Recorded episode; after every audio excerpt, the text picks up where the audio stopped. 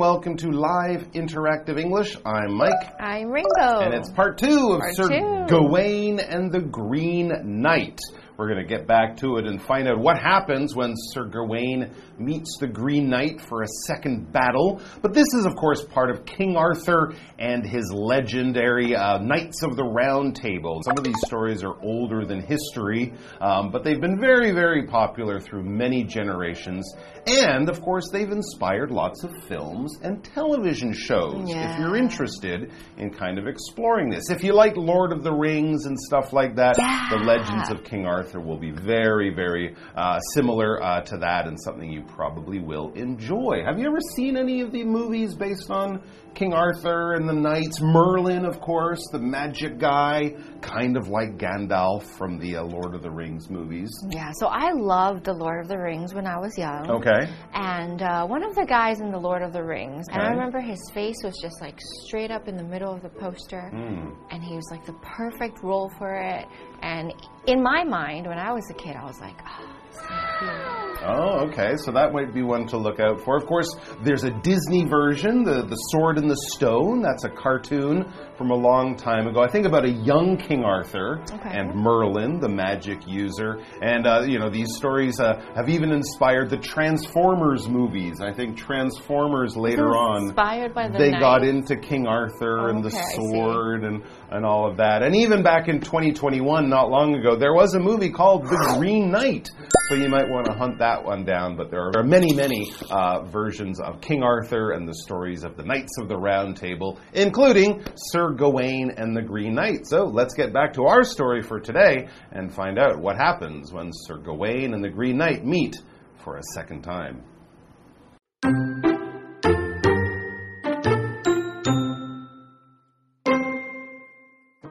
On the first day, the lady approached Gawain and kissed him on the cheek. At night, the Lord returned with a deer for Gawain. In exchange, Gawain kissed the Lord's cheek. The following day was much the same, with two kisses exchanged for a boar. On the third day, the lady gave Gawain three kisses and a magical green sash that would protect whoever wore it from death. At night, Gawain kissed the Lord three times, but made no mention of the sash. The next day, Gawain arrived at the chapel and knelt before the Green Knight. The knight bluffed two swings with his axe. He then scraped Gawain's neck with the axe before revealing his true identity as the lord of the castle. The old lady in the castle was actually King Arthur's enemy, Morgan Le Fay, in disguise. She had transformed the lord with magic and set up this test of virtue.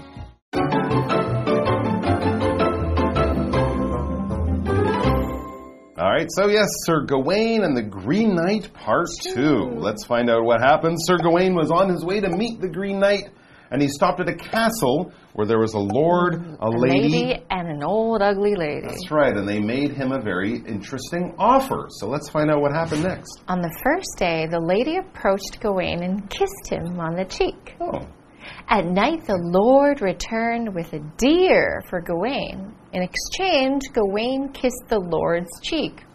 Okay. The following day was much the same, with two kisses exchanged for a boar. Hmm. Interesting. All right, so We got two animals going on. there you go. Two animals, lots of meat. I guess this is good back then when you couldn't go to the supermarket. He has a deer and a boar. He will be feasting on meat for a long time, and all he's had to give up are a couple of little kisses on the cheek. This is a strange deal that's going on, but let's read on. It says, On the third day, the lady gave Gawain three kisses and a magical green sash that would protect whoever wore it from death. Well, that's useful if he's going off to fight a very powerful knight. This green sash, kind of just like a piece of cloth you might wear around you, kind of like a belt or a decoration, it would protect him from death. It's kind of magic armor for anyone who's played video games and that kind of thing. And then it says, At night, Gawain kissed the Lord three times, but made no mention of the sash. So he got the gift and he kissed the Lord, but he didn't say it was, you know, to thank him for the gift. So maybe that was a, little bit of a mistake. Something was missing there in that last gift. The next day, Gawain arrived at the chapel and knelt before the Green Knight. Here it so we're about to go to battle. The knight bluffed two swings with his axe. He then scraped Gawain's neck with the axe before revealing his true identity as the Lord of the castle. That Whoa. means that this was the person he's been kissing, him and the mm. wife, and living with for the past few days. That's right. And by those actions, the Green Knight showed Gawain that he could kill him. Right? He- He, pretended to chop his neck off, then he pretended again, and then he just lightly scraped his neck with the blade to kind of say, I could do something terrible to you, but I won't. So something's going on here. Then it says the old lady in the castle was actually King Arthur's enemy, Morgan Le Fay, in disguise. Ooh, yes, if you read the stories, you'll know the name Morgan Le Fay. I don't know if she was actually related to King Arthur, maybe like his half sister or something. But, anyways, she really doesn't like King Arthur. And so this was her in disguise, pretending to be this old woman. She had transformed the Lord with magic and set up this test of virtue. So she was basically testing one of King Arthur's knights to make sure that he was really as honest and true and brave as, you know, King Arthur and everyone says. And to hide her identity, to hide who she really was, she, of course, had to wear a disguise. And a disguise is a special type of clothing, piece of clothing, something you use to cover up your face, your identity, something like that. You could disguise yourself on Halloween, but that's more like dressing up for fun. If you're disguising yourself, think more of a spy who might have to grow a beard or change their hairstyle or something because the bad guys are looking for them. Or, of course, if you're a bank robber, and I hope you're not a bank robber, but of course we know bank robbers will often wear masks to cover their face because they're committing a crime and they don't want people to know who they are. So they put on a disguise. For example, Allie saw through her friend's poor disguise and recognized him immediately. Maybe he was just wearing sunglasses. He had one of those plastic noses with the fake mustache. It just it was a bad disguise. And the next word we have here is transform. You might have heard of this from the Transformers, which is a noun. Transform means to change into something magically. It's like first you were this thing, and then after you transformed, you look totally different. So, of course, people can go through many transformations. We can get haircuts. Some people get taller. People could wear makeup, or you could lose or gain a lot of weight. That would also cause a person to transform. Many different things. Anything can be transformed from old to new, from nothing to anything, from rags to riches. Anything that changes over time, we can describe as transforming.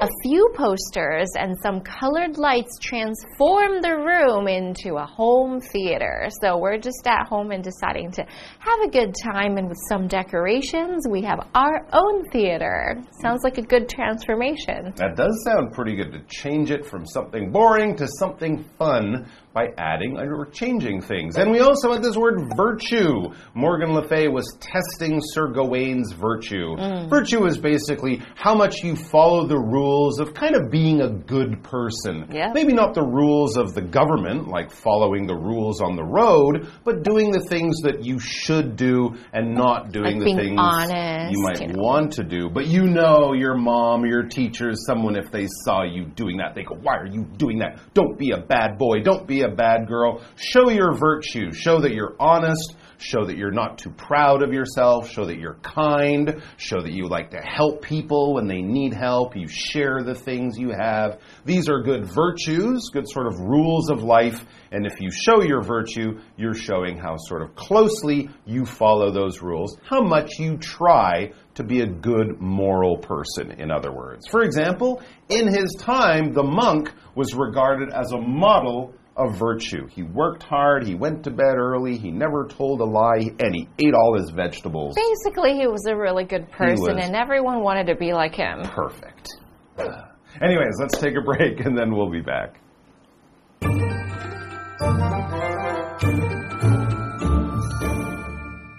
Hello，大家好，我是 Hanny。我们在第一天的课文读到，堡主和 Sir Gawain 做一个交易。堡主每天会去打猎，把猎到的东西给 Sir Gawain 来换取他在城堡里面得到的任何东西。那么第一天，堡主夫人就走向 Sir Gawain，亲吻他的脸颊。那么晚上呢，堡主带了一头鹿回来送给 Sir Gawain，于是呢，他就亲了堡主的脸颊作为交换。隔天几乎是一模一样的，他是用两个吻换了一头野猪。第三天呢，夫人是给 Sir Gawain 三个吻，还有一条有魔法的绿色腰带，佩戴它的人呢可以受到保护，免于死亡。那么晚上呢，Sir Gawain 他亲吻了堡主三次。可是却完全没有提到那一条绿色腰带。我们补充一下，sash，sash 就是指腰带啊、饰带或是肩带的意思。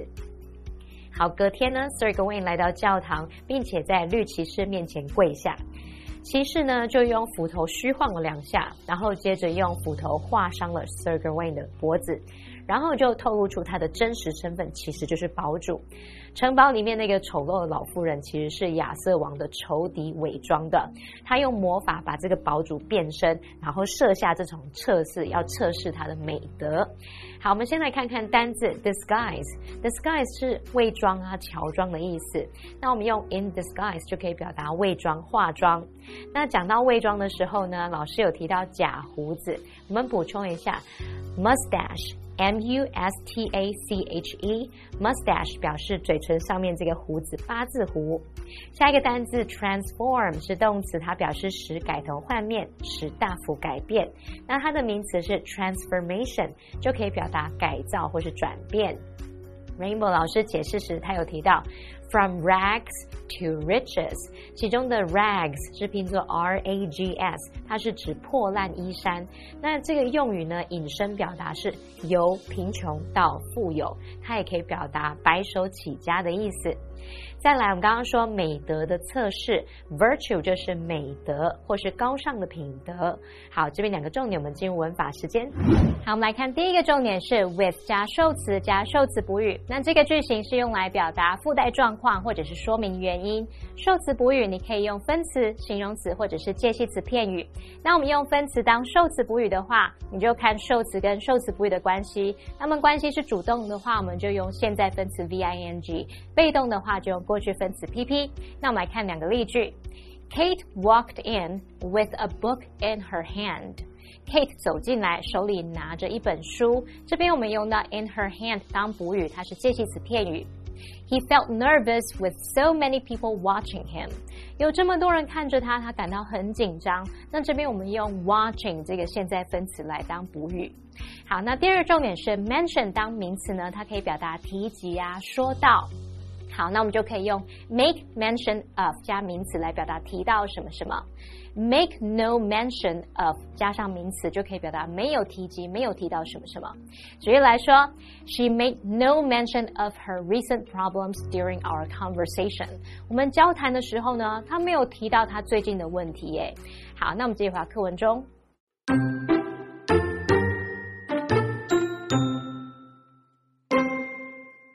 Gawain's honesty had spared him two axe blows, but his dishonesty on the third day deserved punishment. Gawain returned to King Arthur wearing the green sash to remind himself of his failure to tell the whole truth. Hearing of Gawain's adventure, the other knights all started wearing green sashes in support, as a reminder to always be honest.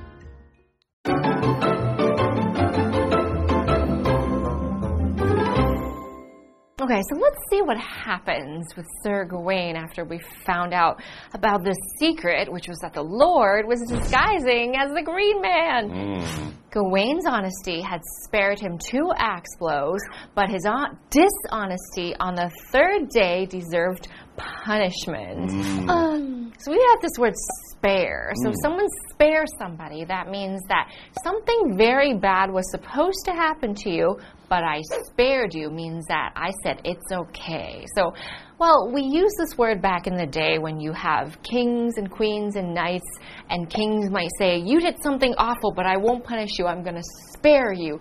Today, it might be mom who's going to spare you. I'm not going to spank you, even though you cheated on a test, which means I'm going to say, I will give grace to you and have no punishment for you. He was determined to spare his children from the difficult childhood he experienced. That means that he felt awful when he grew up because it was so hard. And he doesn't want his children to go through that. So he says, I'm going to take that away from you so that I can save you from that punishment. I can save you from the bad life and you can live a good life. That's right. More generally, to spare something just means to save something. You spare a life by saving a person's life. Or if you want your friend to help you, you might say, you might say, Can you spare a few minutes to help me in the kitchen? Can you save a little bit of time for me because I need your help? And if you ask for help, you deserve to get that help because at least you're trying to get someone to assist you. To deserve something is basically you're getting what you should get because of what you have done. Often we think of this in terms of jobs. If you go to a job and you work there for a number of hours and do the work and, you know, help customers in a store, for example, then at the end of the day or at the end of the week or the end of the month, you deserve to be paid. You've put in the work, so now you should get the money. So, of course, we want to deserve the things that we think we uh, we we have coming to us. We think someone owes us. We deserve it. But if you do something wrong, you can also deserve punishment or something like that. So basically, your actions will have some kind of reward, or you'll get something for them. Good actions deserve good things.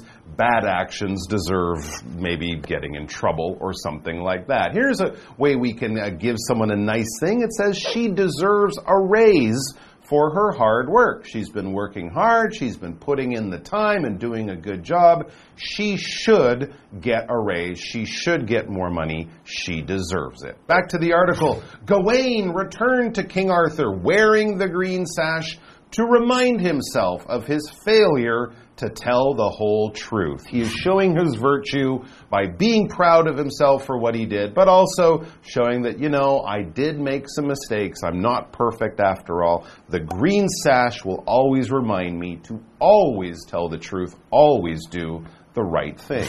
Hearing of Gawain's adventure, the other knights all started wearing green sashes in support Aw. as a reminder to always be honest. Well, that's nice. That's nice. There you go. All right, so we have our what do you think question. What do we think about the what do you think question? All right, question for you. Oh. Is it possible to be honest 100% of the time? Why or why not?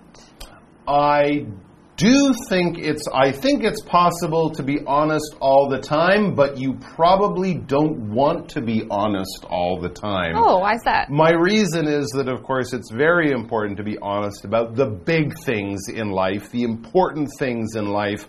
But if your friend gets a really bad haircut and they're your dear friend and you love them a lot, you might not want to be honest about that. You might not want to say your new haircut makes your head look like a pineapple. That's being too honest. So sometimes it's okay to be honest. Most of the time, it's okay to be honest. But sometimes a little white lie to save a person's feelings, to keep your relationship happy and healthy, that might also be okay. But always tell the truth about the big things. I would say also be honest, but always be nice. So find a way to say what you need to say and don't be mean about it. Good advice. All right, guys, thanks for joining us. Take care of yourselves and each other, and we'll see you back here sometime very soon. Until then, bye bye. Bye.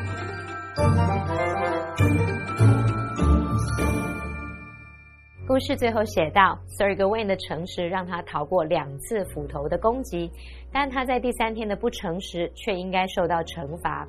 最后啊，Sir Gawain 就披着这个绿色腰带回到亚瑟王身边，用来提醒自己没有完全说出真相。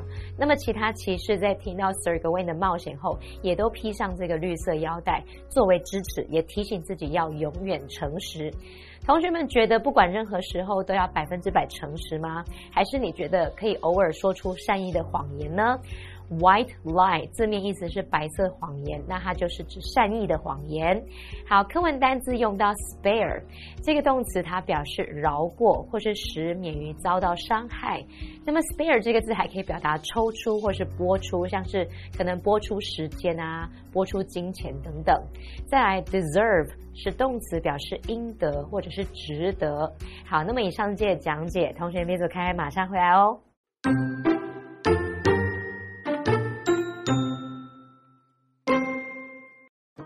On the first day, the lady approached Gawain and kissed him on the cheek. At night, the Lord returned with a deer for Gawain. In exchange, Gawain kissed the Lord's cheek. The following day was much the same, with two kisses exchanged for a boar. On the third day, the lady gave Gawain three kisses and a magical green sash that would protect whoever wore it from death. At night, Gawain kissed the Lord three times, but made no mention of the sash. The next day, Gawain arrived at the chapel and knelt before the Green Knight. The knight bluffed two swings with his axe. He then scraped Gawain's neck with the axe before revealing his true identity as the lord of the castle. The old lady in the castle was actually King Arthur's enemy, Morgan Le Fay, in disguise. She had transformed the lord with magic and set up this test of virtue. Gawain's honesty had spared him two axe blows, but his dishonesty on the third day deserved punishment. Gawain returned to King Arthur wearing the green sash to remind himself of his failure to tell the whole truth. Hearing of Gawain's adventure, the other knights all started wearing green sashes in support, as a reminder to always be honest.